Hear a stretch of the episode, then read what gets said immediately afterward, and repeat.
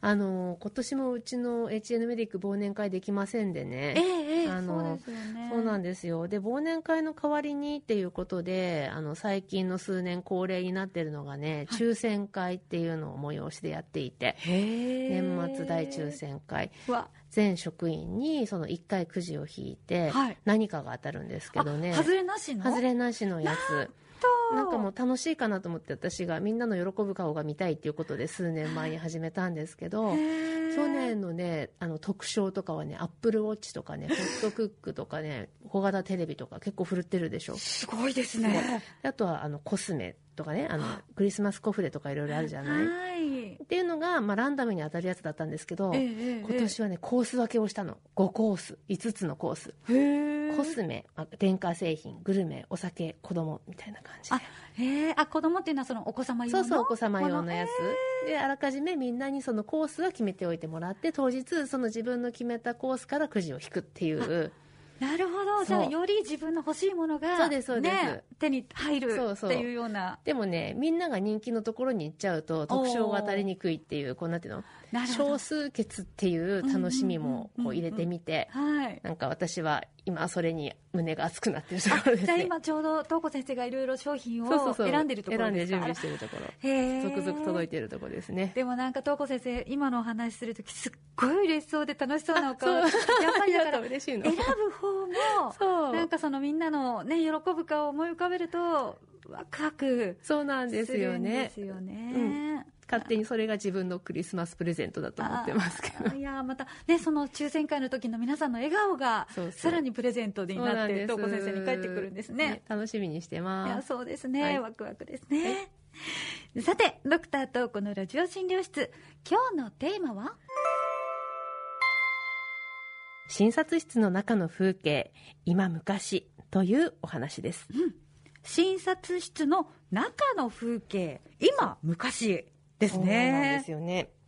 あの時代によってね診察室の中で患者さんとお医者さんが過ごす時間のあり方っていうのは変わってゆくよっていうお話をしようと思いますあの外科の井田先生先週あの取材した結果あの聞いたお話あったと思うんですけれども井田先生ですとかまあ諸先輩の方々に話を聞くと昔ながらの診察室の風景っていうのがなんとなく見えてくるのでそれを想像しながらお送りしようと思うんですけど、はい、あの先週のテーマねお医者さんとのコミュニケーションはどう取ったらいいですかっていう話題の取材、えっと、して飯田先生からお話伺ってその内容を先週の番組の中でお送りしたんですけれども、ちょっと語りきれないくらいたくさんのことを教えていただいたので、ちちょっとねあの今週はエッセンス的にはつながってます先週と。えー、やっぱり先輩のお話っていうのはためになる側面側面がねたくさんあるんですかありますね。そうですね。私としては、まあ、同じく医師だった今は亡き、あの、祖父、おじいちゃんとかね、父の話も時々思い出しては、勝手にこう、覚醒の感を感じてるんですけど、私はね、全然現代の医師のはずなんですけど、昔の話も聞いてるとえ。ーじゃあどういうところが一番違うんですかあのね、まずね、あの先輩方が口を揃えておっしゃるには、30年くらい前までは、そもそもお任せしますっていう患者さんがほとんどで、まあ患者さんに今ほど細かい説明をしなくても診療が進んでいった時代だったっていうことなんですね。で飯田先生によりますと明治生まれの患者さんなんかにはね病室に行くだけで拝まれたと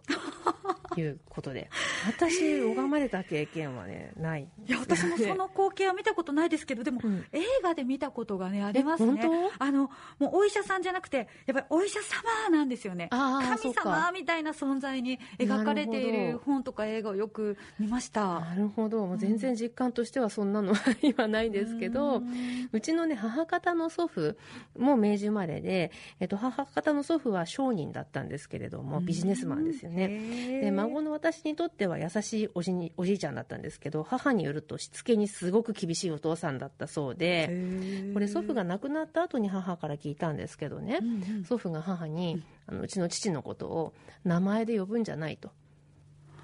あー先生と言えとえーあ夫のこ自と分のを夫のことそをうあーでなるほど母はえみたいな感じだったんですってあーで私もええなんですけど確かにあのそういうことを指導として言っていた世代だったと。へえじゃあもう古き良き日本のそうね家庭っっていう感じだったんですそうね。なんですよねう。んまあ、今でこそね、うんなんか自分の夫のことを旦那って呼んだりとか、うんうんね言う人が多いですけどえね、え昔はやっぱりあと名字で呼んでた方もいらっしゃいますよねえ本当に例えば私だったら山本がとかああ、そうか、そうか。ええええとかなるほどね。そうですねうちの家庭もそうでしたね山本うちの母は父のことを山本って言ってましたあーそうですかそうですかええなるほどな。なんか覚醒の感がありますよね。そうですね、まあ、時代が変わったことについて飯田先生の考察的にはね便利な世の中になったことも影響してるってことだったんですよね。うんで私が医師になったのは20年前なんですけれどもその頃はねちょうど日中から具合が悪いのに夜間の救急外来を受診してしまうことを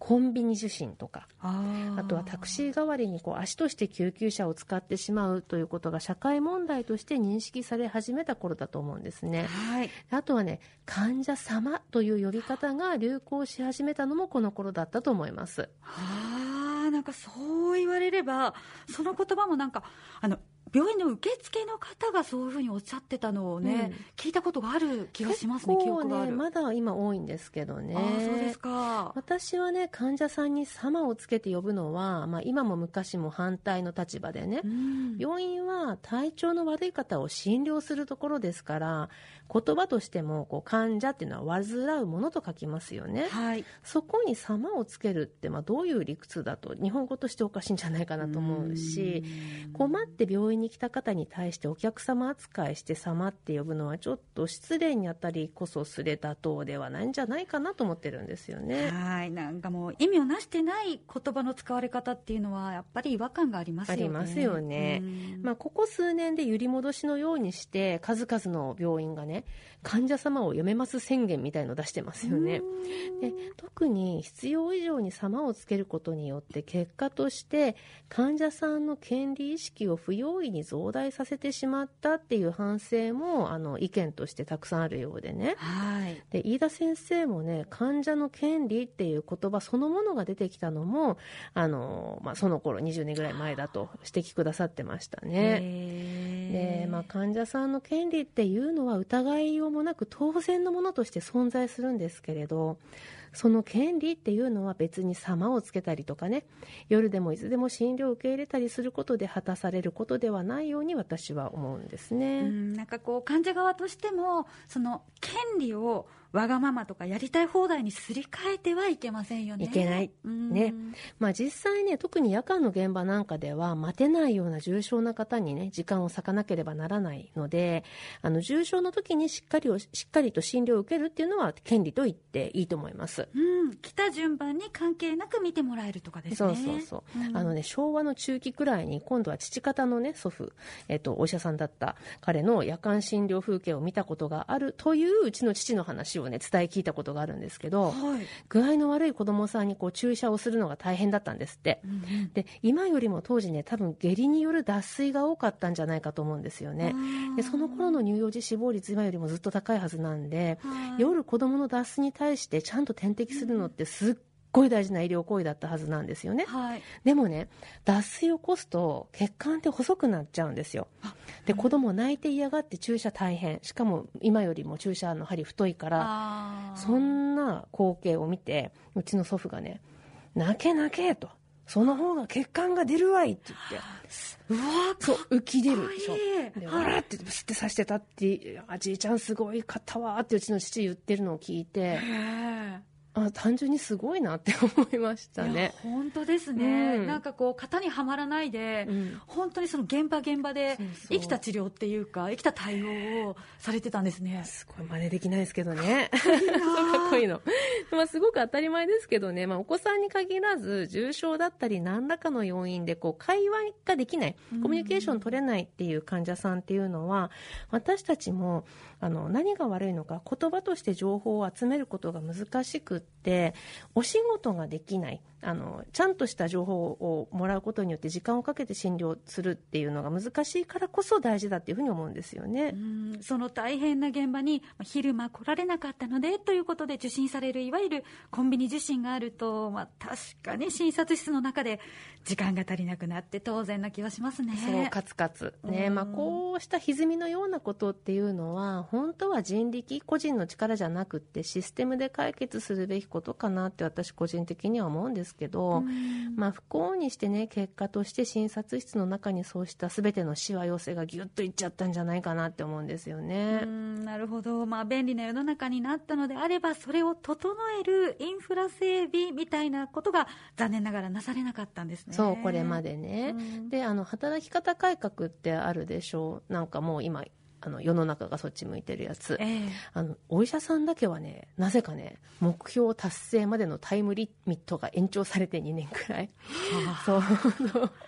でまあ確かうにんまあ、これまでねただ仕方がない我慢しようってこう医療者の努力であの行われていた何かがね目が向いて、まあ、タイムリミットが伸びたとはいえですようん我々の働き方も改革するべきものだとあの言わ言われてるだけで進歩かなっていうふうに私としては思っています。うわー辛いところですけど、そのあたりもやっぱ未来の医療現場ではしっかり整備されていってほしいですし、そうあるべきですね。ね、お願いします。